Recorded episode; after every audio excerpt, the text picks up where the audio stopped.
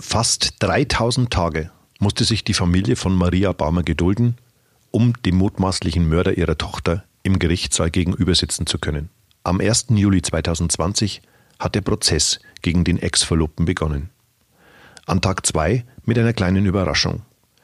Per mitochondrialer DNA-Analyse konnten Haare im Löschkalk bei der Leiche dem Angeklagten zugeordnet werden. Mit einer Wahrscheinlichkeit von 1 zu 15.000. Das Schwurgericht beschäftigt sich mit der Anklage gegen Christian F. wegen heimtückischen Mordes. Der heute 35-Jährige schweigt aber.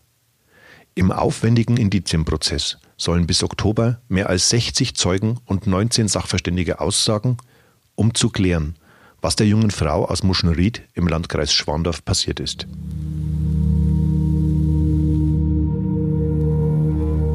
Der Fall Baumer. Spuren, Hintergründe, Analysen.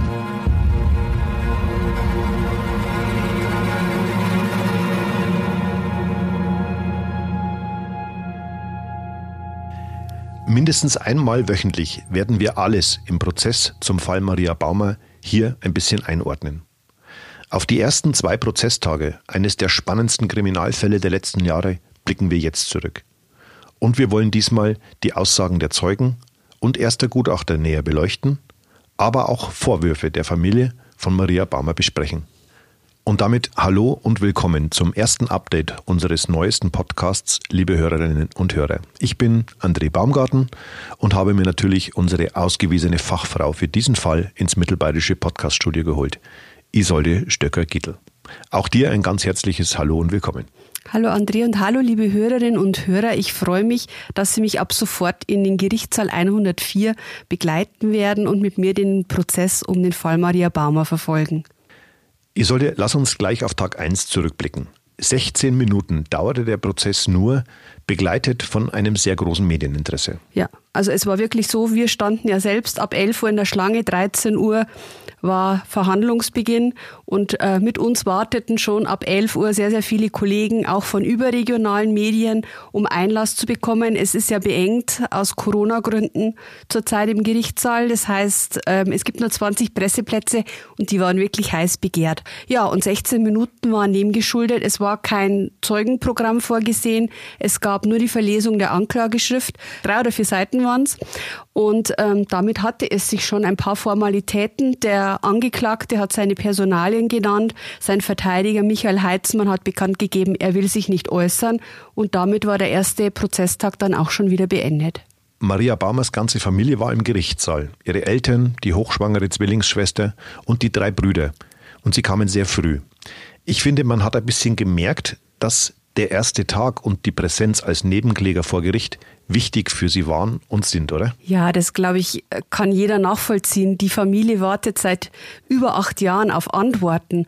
Und für die ist es jetzt unwahrscheinlich wichtig, dass jetzt hier in Regensburg intensiv über den Fall gesprochen wird, dass Sachverständige zu Wort kommen, dass Zeugen aussagen, dass man einfach jetzt mal erfährt, was ist mit Maria geschehen. Sie wissen es seit acht Jahren nicht. Christian F. wurde erst ganz kurz vor Sitzungsbeginn aus der JVA gebracht und trug nur einen Mund-Nasenschutz.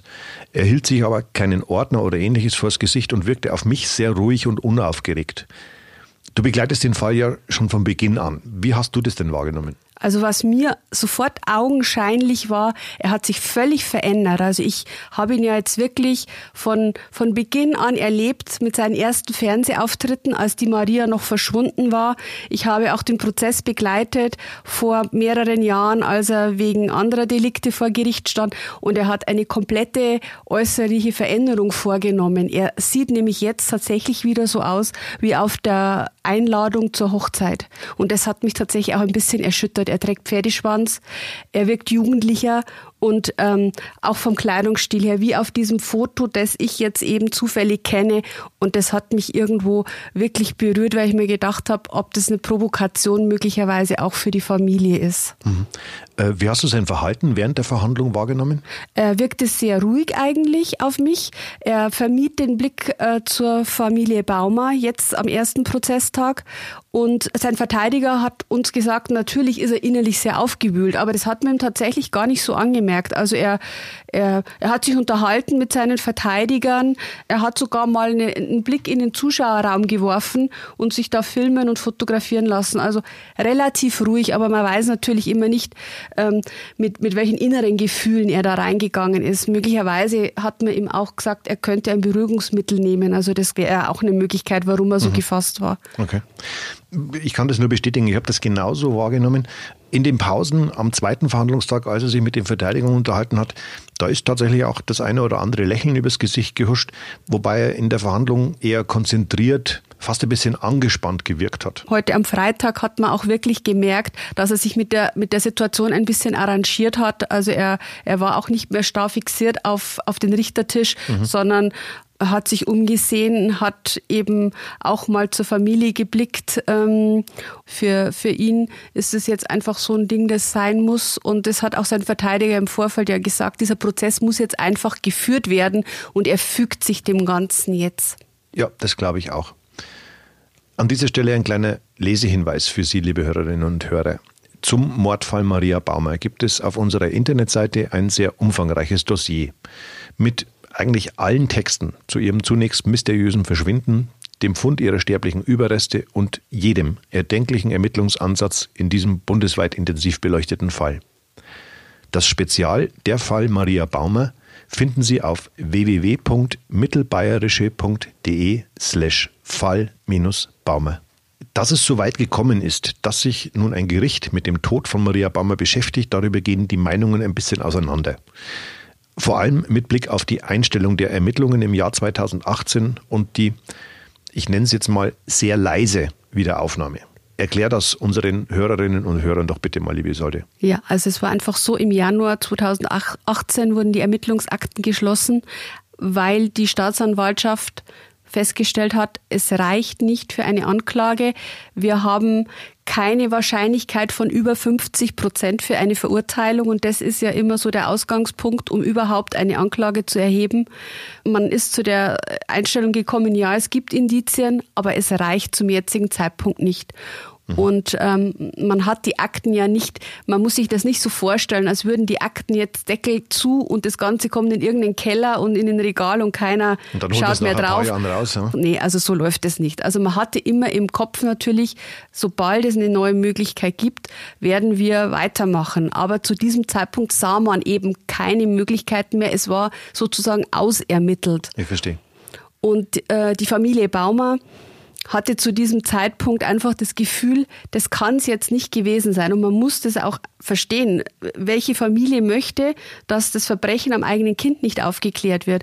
Sie haben sich eine Anwältin genommen, die Münchner Anwältin Ricarda Lang und haben mit ihr zusammen Einblick in die Ermittlungsakten genommen. Und das weiß ich jetzt zufällig schon von der Frau Lang. Man hat sofort gemerkt, da ist vieles in diesen Akten, das darauf hindeutet, dass man es unbedingt nochmal näher anschaut, um, um weitere Erkenntnisse zu gewinnen mhm. und möglicherweise neue Ansätze zu finden. Und man hat dann eben die Beschwerde bei der Generalstaatsanwaltschaft eingereicht, um dann den Weg zu bereiten für neue Ermittlungen. Okay. Du hast bei der Pressekonferenz im Dezember 2019 ja sehr konkret nachgefragt, als die erneute Festnahme von Christian F. bekannt und die Ermittlungsergebnisse präsentiert wurden. Die Antwort von Clemens Prokop, dem Leiter der Regensburger Staatsanwaltschaft, haben wir hier nochmal mitgeschnitten. Hören wir mal rein. Es ist generell, muss ich nochmal sagen, in Tötungsdelikten geben wir nicht auf. Das ist unser gemeinsamer Entschluss, Polizei und Staatsanwaltschaft. Und deshalb äh, sind wir auch dabei, ohne konkrete Anlässe immer gewillt, äh, wenn äh, die Fälle neu zu beobachten, neu in die Bewertung einzutreten. Und insofern ist es an sich gesehen jetzt keine, keine sensationelle Entwicklung, sondern ist die Routine, dass Altfälle werden immer wieder aufgegriffen. Hing also nicht zusammen äh, mit dem Versuch der Familie, da auch bei der Generalstaatsanwaltschaft die Ermittlungen wieder in Gang zu bringen, oder gab es oder war das so, sozusagen der Auslöser, dass die Familie eben versucht hat, auch da was anzustrengen? Sicherlich war äh, der, der Wunsch der Familie, hier nochmal die Ermittlungen mit aufzunehmen, natürlich auch mitursächlich. Aber ich muss nochmal sagen, das generelle Prinzip ist, dass ungelöste Altfälle, vor allem im Kapitalbereich, immer wieder aufgegriffen werden. Das ist auch die, muss ich nochmal sagen, die Botschaft heute, dass kein Täter von ungelösten Fällen sich sicher sein kann, dass wir nicht doch eines Tages über die Möglichkeiten verfügen, ihm die Tat nachzuweisen. Deshalb, ich kann das bloß wiederholen, wir geben keine, bei keinem ungelösten Fall, insbesondere bei den Kapitaldelikten, auf.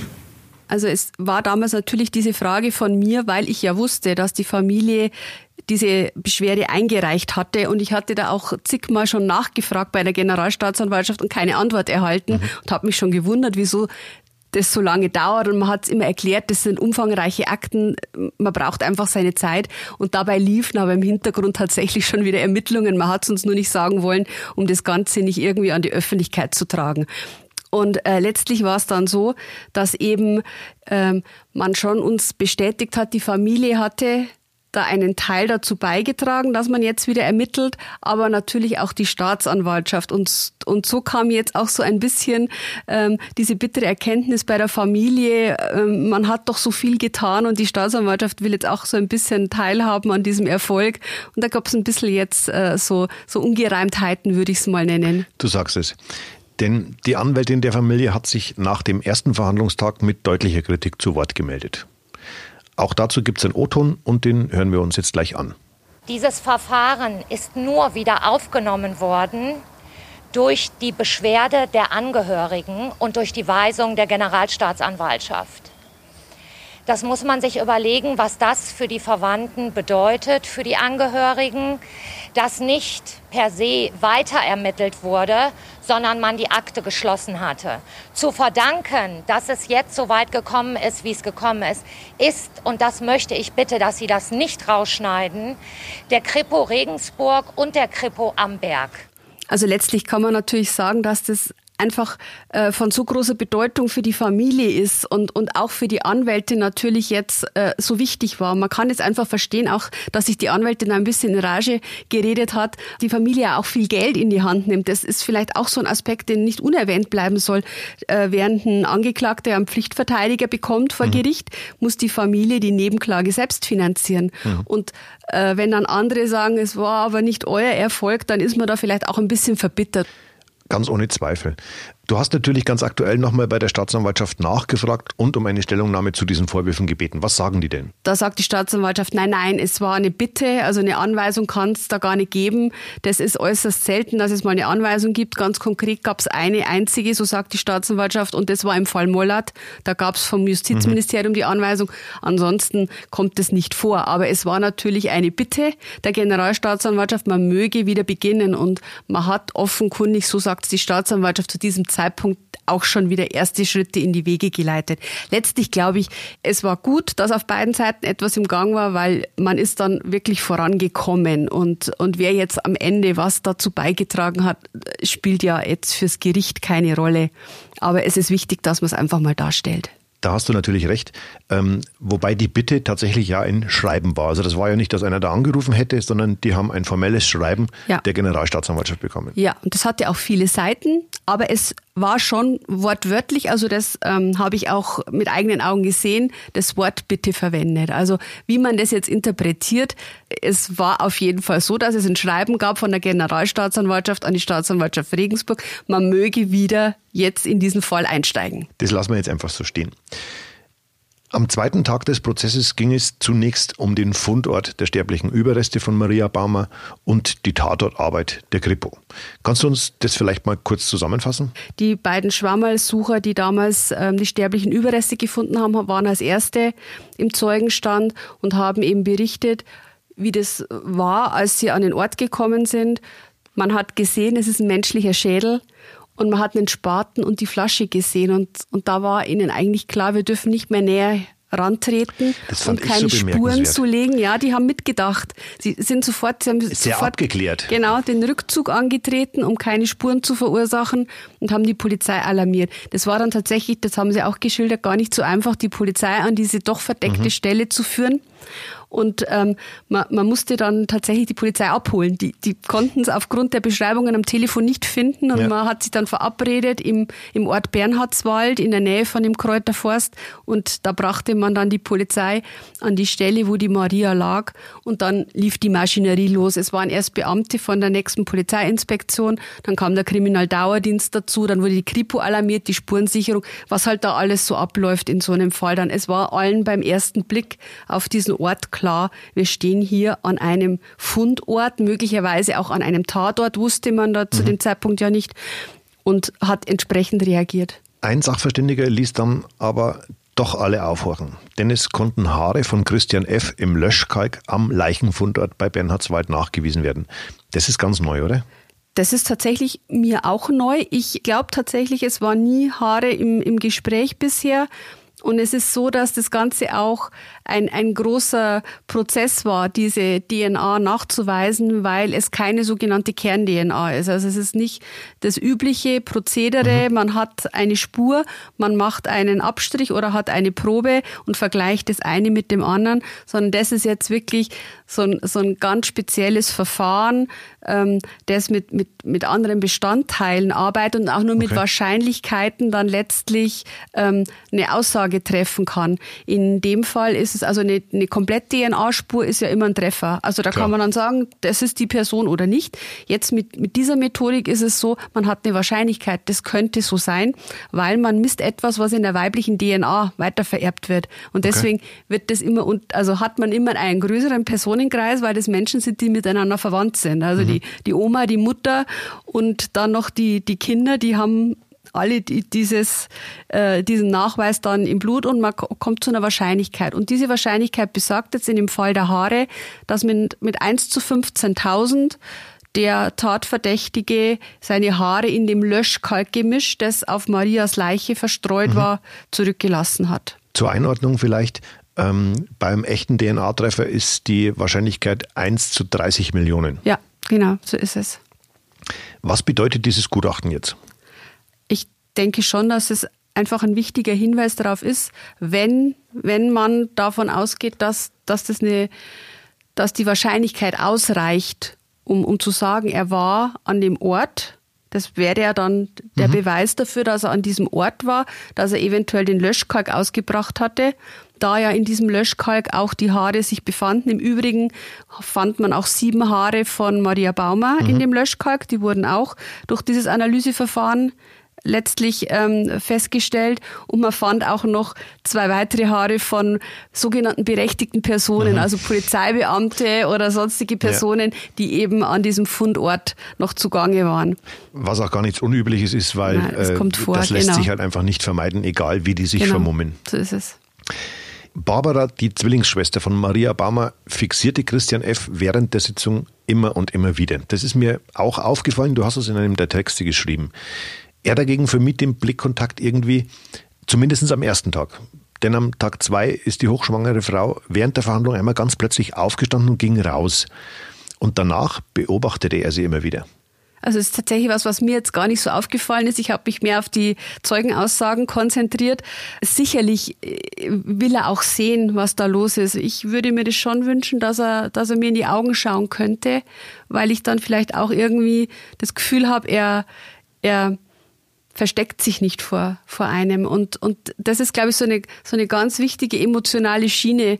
Und ja, ich, ich weiß auch nicht, wie ich reagieren würde, wenn es mir so gehen würde, äh, in welcher Rolle auch immer. Hoffen wir, dass aber, das nie eintritt. Ja, aber es ist sicherlich schwierig, also für beide Seiten. Aber die Familie schaut sehr häufig zu ihm hin, auch ja. um zu sehen, wie er reagiert und, und das kann man auch verstehen. Also ich meine, es ist ein Mensch, der sie viele Jahre begleitet hat und von dem man jetzt denkt, dass er die Tochter umgebracht hat. Für die kommende Woche ist ein sehr eng getaktetes Programm mit einer Vielzahl von Zeugen im Prozess um den Fall Maria Baumer geplant. Was erwartet uns denn konkret? Das Gericht hat ja tatsächlich versucht, diese ganzen Tatumstände in Komplexe zusammenzufassen, um die abzuarbeiten an den einzelnen äh, Verhandlungstagen. Und wir werden nächste Woche zunächst über das Thema Spaten sprechen. Der Spaten ist ein zentraler Punkt ja. dieser ganzen Ermittlungen. an dem Spaten war ja ein Haar- und DNA-Spuren. Das Haar, so haben wir heute schon gehört vom Experten, stammte von Maria, wurde aufgelöst. Von wem stammten die DNA-Spuren? Das werden wir jetzt am Dienstag, denke ich, erfahren. Dann geht es natürlich wieder mit Kripo-Beamten zu diesem Komplex ähm, in die nähere äh, Beweisaufnahme. Eine Baumarktmitarbeiterin wird ähm, als Zeugin aussagen, denn, das muss man vielleicht nochmal wiederholen, Christian F. hat ja ein paar Tage vor dem Verschwinden von Maria einen Spaten gekauft und mit EC-Karte bezahlt. Und die Frage ist jetzt, ist es dieser Spaten mhm. oder ist es ein anderer Spaten? Also einen baugleichen Spaten in einem Regensburger Baumarkt. Genau. Um das vielleicht noch ein bisschen äh, genauer auszuführen. So ist es genau. Die Frage ist, ist es der oder äh, hat zufälligerweise der tatsächliche Mörder auch einen Spaten in diesem Baumarkt gekauft? Wir haben ja heute dazu eine sehr interessante Aussage von Verteidiger Michael Heitzmann gehört. Richtig, und auch da hören wir mal kurz rein. Die Theorie der Ermittler ist ja die, dass dieser Spaten von, äh, von dem Angeklagten äh, erworben worden ist und dann äh, bei der Verbringung der Leiche ähm, dort verblieben ist. Ja? Das ist also wenig einleuchtend. Äh, das wäre ja genau das Gleiche, wie wenn ein Bankräuber äh, äh, beim Verlassen der Bank noch seinen Personalausweis äh, hinterlässt und äh, sagt, wenn noch Rückfragen vorhanden sind, wäre ich unter der und der Nummer äh, äh, erreichbar. Das passt alles nicht äh, zu diesem Suchbegriff der perfekte Mord, äh, der ja auch hier eine relevante Rolle spielen soll.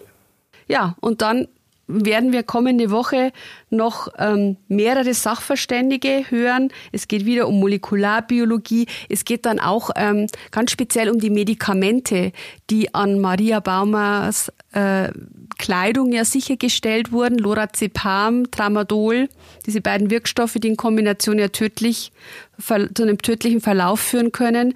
Da werden Toxikologen gehört.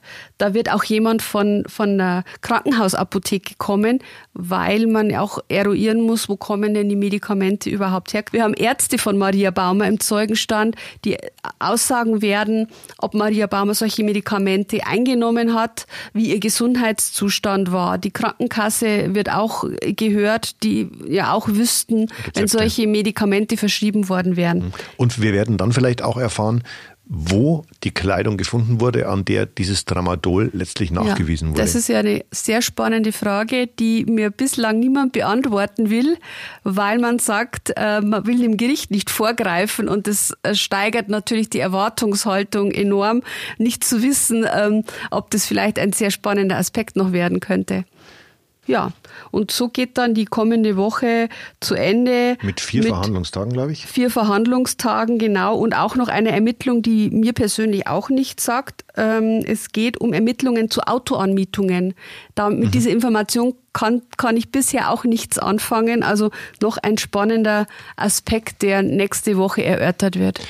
Und genau deshalb werden wir uns kommende Woche zweimal hinsetzen und die Ereignisse im Landgericht Regensburg zusammenfassen. Das heißt für Sie, liebe Hörerinnen und Hörer, dass die nächsten Updates zum Fall Baumer am 7. und am 9. Juli kommen. Zu finden sind diese Folgen unter www.mittelbayerische.de und Sie können übrigens genauso wie unser Crime-Podcast Spuren des Todes natürlich überall, wo es Podcasts gibt, abonniert werden. Isolde, Ganz, ganz lieben Dank, wie immer. Sehr, sehr gerne. Ich bin jetzt auch ein bisschen geschafft nach den ersten Verhandlungstagen, freue mich aufs Wochenende. Und nächste Woche am Dienstag geht es dann weiter. Und ich bin schon wieder sehr gespannt, was uns dann erwartet. Es ist ja wirklich einer der spannendsten Kriminalfälle, die wir hier in der Gegend in den letzten Jahren hatten. Ohne Zweifel. Und wer nachlesen möchte, was jeden Tag im Schwurgerichtssaal des Regensburger Landgerichtes passiert, der kann das im Newsblog auf unserer Internetseite tun. Bleiben Sie uns treu, bleiben Sie gesund und bis bald. Danke und bis bald. Tschüss.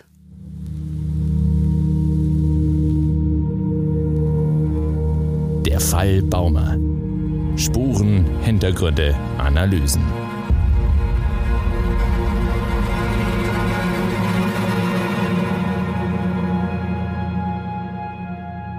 Dieser Podcast ist eine Produktion von Mittelbayerische, das Medienhaus.